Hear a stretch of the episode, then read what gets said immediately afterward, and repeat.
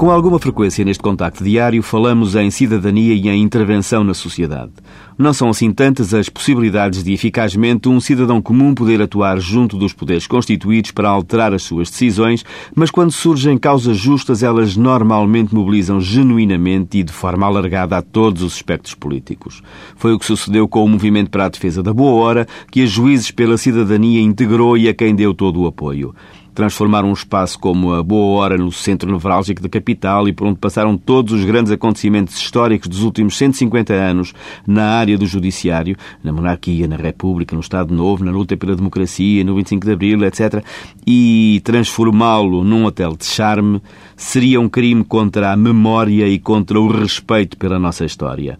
A Boa Hora tem uma indesmentível função simbólica e de testemunho da memória e da história, e a justiça vive do e no simbólico. Como já aqui dissemos uma vez, a memória que não se vê e não se preserva acaba num irreparável esquecimento e um país sem memória é um país sem futuro, sem princípios e sem valores.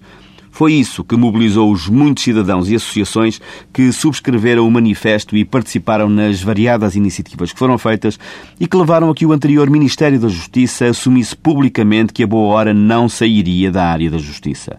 Mas depois disso, o silêncio caiu sobre o assunto. E o silêncio nestas matérias normalmente é sinal de que algo está a ser preparado e não é bom. No final da semana passada, voltou a falar-se desta matéria com a notícia de que, depois da possibilidade de instalação no edifício do Tribunal da Relação de Lisboa, para aí poderia ser deslocada a Escola dos Juízes e Magistrados do Ministério Público, o Centro de Estudos Judiciários, que há 30 anos está instalado no Limoeiro, outrora uma das prisões do regime ditatorial anterior ao 25 de Abril, e que, nomeadamente em termos arquitetónicos, foi há muito, infelizmente, completamente descaracterizado.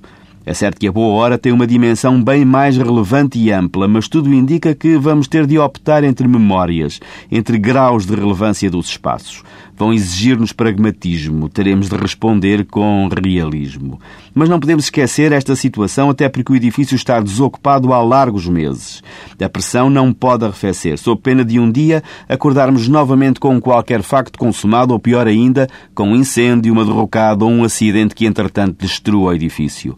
A boa hora não pode sair da área da justiça. E o Tribunal da Relação de Lisboa, o Tribunal Central Administrativo, o SES, são opções, especialmente esta última, capazes de revitalizar o espaço respeitando-o. A memória histórica deste país merece-o.